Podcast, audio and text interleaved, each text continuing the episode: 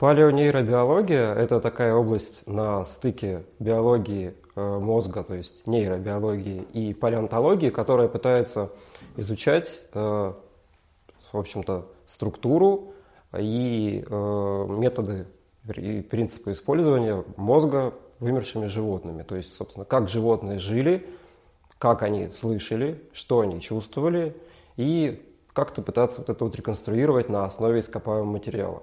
Естественно, что мозг – это мягкий орган, то есть это мягкая ткань, которая очень-очень быстро разлагается после смерти животного. Сохранность мозга в ископаемой летописи или каких-то его частей, вот самих тканей, это уникальный вариант, то есть такое известно мне, например, только у одного вида динозавров за всю историю их изучения. То есть больше, чем за два века нашли только один более-менее какой-то сохранившийся интактный мозг. Поэтому палеонтологам приходится изучать мозг динозавров окольными путями. То есть каждое позвоночное животное имеет специальный отдел скелета, мозговая коробка, которая окружает мозг и другие органы э, чувств, которые рядом располагаются. То есть это и черепно-мозговые нервы, и органы внутреннего уха, разные сосудистые элементы. То есть вот весь этот комплекс мягких тканей, он э, заключен в мозговую коробку животного.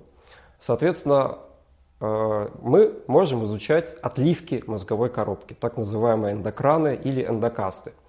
Изначально такие отливки делались э, искусственным путем, то есть находили какую-то отдельную мозговую коробку динозавра или другого ископаемого животного и заливали ее латексом, резиной, то есть чем-то то, что можно залить в расплавленном варианте, и потом это застывает, его аккуратно пытались э, достать из этого образца и, соответственно, изучали вот эту вот отливочку. К сожалению, такой метод хоть и хорош, э, но имеет очень важный недостаток. Зачастую, когда ты достаешь э, вот эту вот отливку и повреждаешь либо ее саму в процессе доставания, либо же тебе приходится как-то распиливать мозг, э, мозговую коробку динозавров. То есть бывали такие случаи, когда для того, чтобы изучить внутреннее строение мозговой полости, приходилось распиливать единственный уникальный образец черепа динозавра на несколько частей циркулярной пилой. Естественно, что такие исследования были крайне редки, и палеонтологи не хотели терять уникальные образцы.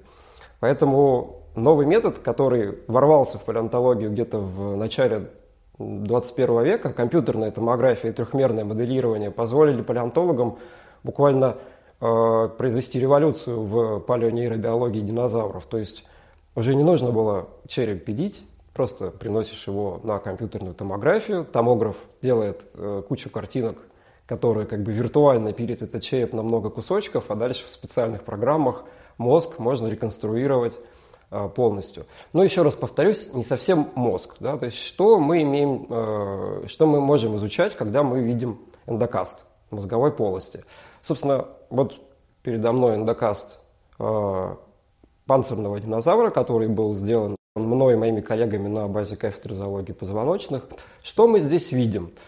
Эта модель э, включает и мозг динозавра, который занимал примерно 50% объема вот этой модельки, и внутреннее ухо. Но кроме того, очень много места занимали э, полости, заполненные венозной кровью, то есть так называемые венозные синусы, которые окружают мозг любой рептилии и занимают реально до 60% иногда объема мозговой черепной полости.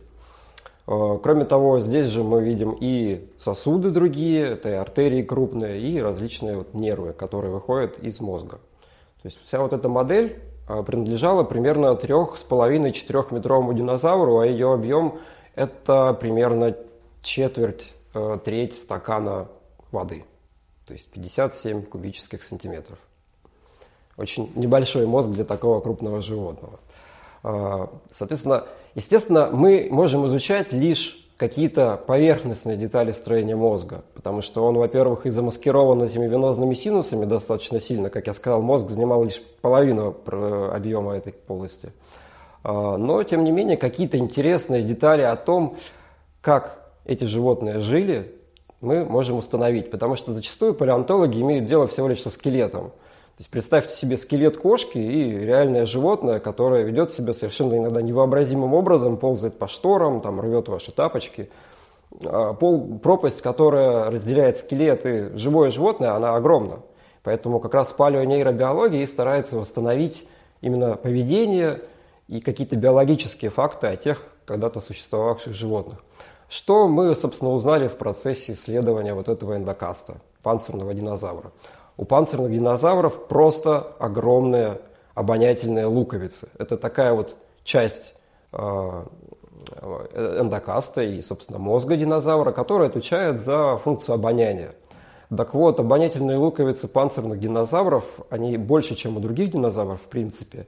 И каждая из них примерно равна, собственно, э, объему, по, по объему и по линейным размерам э, большим полушариям мозга. То есть представьте, какие огромные полушария большого мозга у человека – а у анкилозавров та часть, которая нюхала, была примерно такой же по объему, как та часть, которая обрабатывала эту информацию. То есть, возможно, нюхали они немножко быстрее, чем думали и соображали.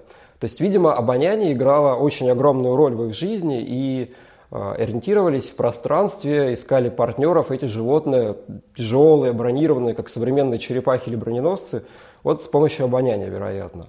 Второй момент, который удалось э, понять, это, собственно, на каких частотах эти динозавры слышали. То есть мы знаем, что человек слышит примерно от 20 Гц до 20 тысяч Гц. Это вот диапазон слышимых нами частот. Э, как показывают исследования, птицы слышат в диапазоне где-то от 2 до 4 кГц, то есть 2-4 тысяч Гц. Крокодилы имеют чуть более низкий диапазон слуха, они слышат в диапазоне от 100 до 3000 Гц. Так вот эти динозавры слышали примерно так же, как и крокодилы. То есть слух был достаточно острый и был направлен на низкие частоты. А, в принципе, ничего удивительного. А, современные исследования показывают, что более крупные животные, то есть размером, скажем, со слона, они имеют как раз более низкий диапазон вокализации, то есть производимых ими звуков, и, соответственно, слышат более низкие частоты. Эти же звуки, которые издают другие члены стаи. Вот, поэтому можно сказать, что, вероятно, по строению внутреннего уха этих динозавров они и испускали звуки. Конечно, это очень спекулятивно и до сих пор не доказано до конца, могли ли динозавры эти звуки издавать или нет, но, вероятно, издавали, раз крокодилы и птицы, их ближайшие родственники, вокализируют динозавры, скорее всего. Так вот, э, эти панцирные динозавры, вероятно, издавали довольно низкие звуки и, соответственно, хорошо их слышали. Вот, то есть э, такой вот диапазон частот, соответствующий диапазону частот современных крокодилов. Еще э, впервые удалось для этих динозавров показать кровеносную систему, которая окружала мозг, и она была очень сложная, то есть там буквально такие деревья э, кровеносных сосудов, ветвящихся во все стороны, друг с другом постоянно э, коммуницирующие, то есть э, опутывающие буквально мозг снаружи вот такой сеточкой. Для чего эта паутина была нужна? Паутина вот из кровеносных сосудов. Вероятно, эти динозавры были достаточно крупного размера и жили в теплых условиях, и они имели проблему скорее не нагревания тела, да, а не перегревания тела. То есть животное, которое заковано в костяную броню размером там, под 3,5 метра, весом около тонны, оно на солнце так быстро нагревается, что для него важная проблема – это остыть. А мозг очень нежная ткань, его нельзя перегревать. Глаза то же самое, то есть все органы чувств. И мы предполагаем, в общем-то, по исследованию еще и наших коллег вот из Америки, которые тоже недавно изучали этих динозавров и строение их носовой полости, в которой благодаря более прохладному воздуху кровь, которая притекала и согревала э, воздух в носовых ходах, сама кровь при этом охлаждалась и, как вот показали их исследования, она оттекала в область мозга. Мы же теперь можем показать, каким образом эта кровь э, вокруг мозга распределялась. И, вероятнее всего, это был такой своеобразный кулер.